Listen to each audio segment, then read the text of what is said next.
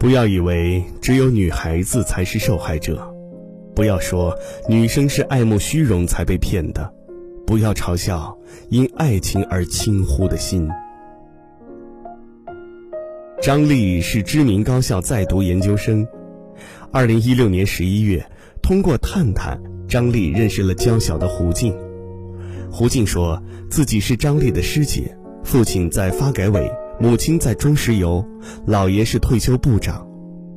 相识之后，胡静说心情不好，喊张丽出来喝酒。当晚，两人发生了关系。半个月后，胡静说自己怀孕了，想结婚。胡静想先见见张丽的父母，以准备礼物为由，要了张丽第一笔四万元。春节期间，胡静跟着张丽回家过年。张丽的父母是很朴素的农村人。大年初一，因为对红包不满，胡静大闹了一场。张父无奈，又给了两万元。大年初二，胡静以要给自己父母买见面礼为由，向张丽要了八千元。拿到钱之后，大年初三，胡静离开了张家。此后，直到案发，张丽多次要求见见叔叔阿姨，一直未能如愿。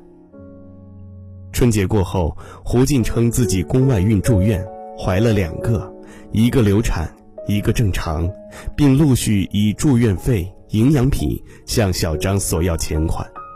二零一七年九月，胡静告诉小张和张父生了个男孩子，并索要营养费。张丽一家一直在苦苦哀求见见孩子，哪怕是孩子的照片。胡静说，他的妈妈嫌弃张丽不成器，不同意两人婚姻，并把孩子带走了。他对张丽的聊天记录停留在。你如果真的爱我和孩子，就去打拼出一番事业，再来找我们。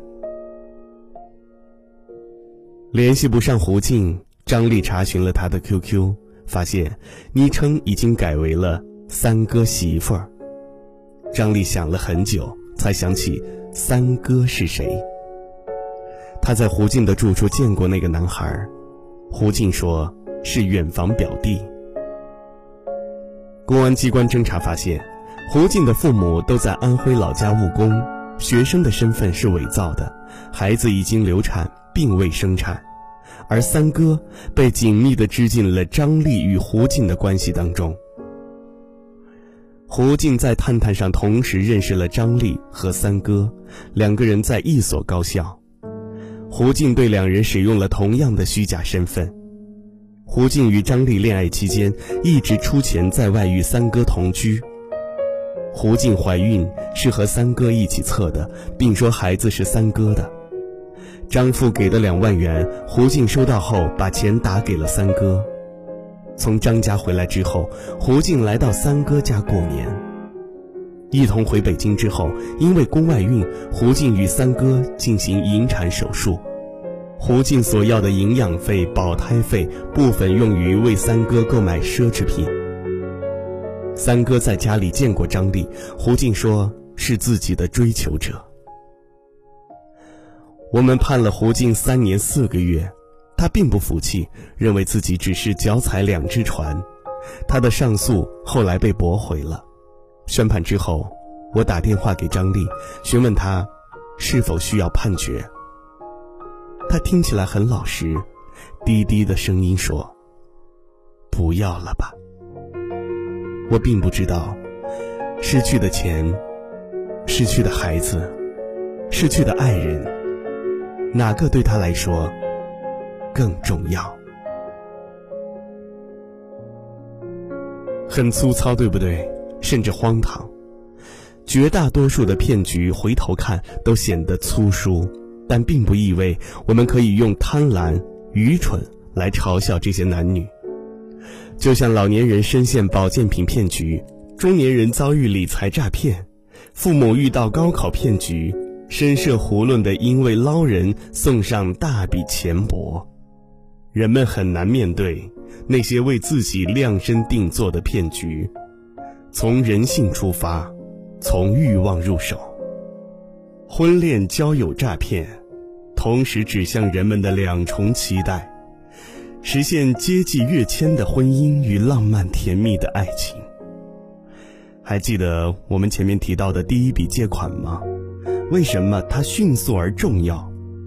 一方面是罪犯需要排除无支付能力、警惕性强的被害人，使得后续犯罪推进顺利；另一方面是被害人具有的自我一致性，人们进行后续决定时会默认自己之前的行为是正确的，所以答应小要求的人会答应大要求，进行小借款的人会给出大借款。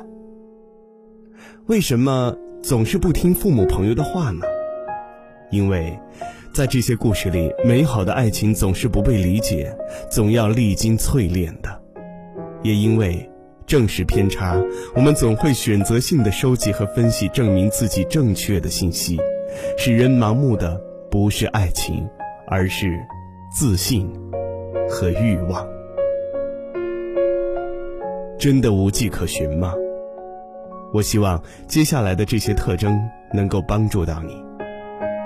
一，三十二起案件当中，三十一起是通过网络相识，婚恋网站最多。二，三十二起案件当中，二十八起是男性欺诈女性。三，三十二起案件都涉及虚构身份，军人、特工出现最多次。四。三十二起案件都是通过借款的方式，车祸出现最频繁，其次是生意周转。五，罪犯作案时情感推进迅速，一般在一周内确定关系，一月内表达结婚意向，开始借款。所以，亲爱的朋友们，如果你在婚恋网站上认识的特工男友正在以车祸为名向你借钱，那么，不分手。还等着被骗吗？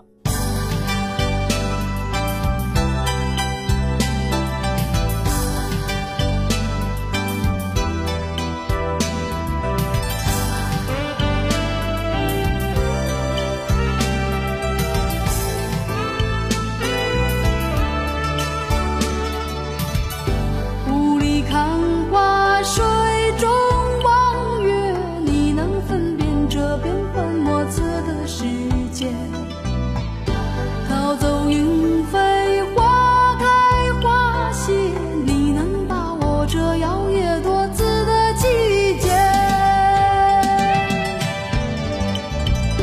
烦恼最是无情夜，小雨欢颜，难道说那就是情热？